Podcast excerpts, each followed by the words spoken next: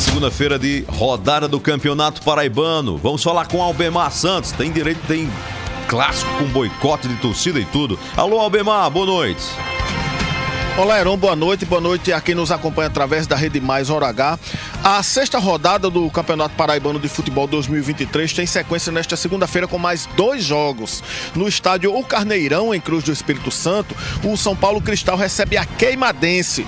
E na principal partida da noite tem o clássico Botalto. Botafogo e Alto Esporte eh, jogariam ontem, domingo, no Almeidão. Porém, o Belo, que vive uma péssima fase, pediu adiamento da partida. Essa partida vai ser realizada daqui a pouquinho, às 19h30, no Almeidão, aqui em João Pessoa. O Belo, que vive uma péssima fase, é, como já disse, é, é, ocupa apenas o sétimo lugar na competição. Se o time não ganhou, se o time não perdeu, aliás, também não ganhou. Foram quatro empates em quatro partidas. E se a situação do Botafogo é ruim, pior ainda é do outro time da capital, que é o Alto Esporte. O time tem apenas um ponto ganho em quatro jogos disputados e ocupa a lanterna da competição.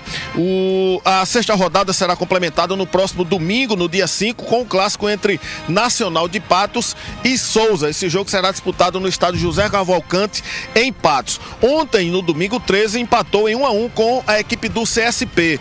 No sábado, o Campinense e a Raposa não saiu do 0 a 0 em casa, no Amigão, com a equipe do Serra Branca. O Galo, o 13 de Campina Grande, uh, lidera a competição com 11 pontos ganhos e o vice-líder dessa competição do Campeonato Paraibano 2023 é o São Paulo Cristal, com 9 pontos ganhos. Albema Santos, hora H, Rede Mais, o dia em uma hora.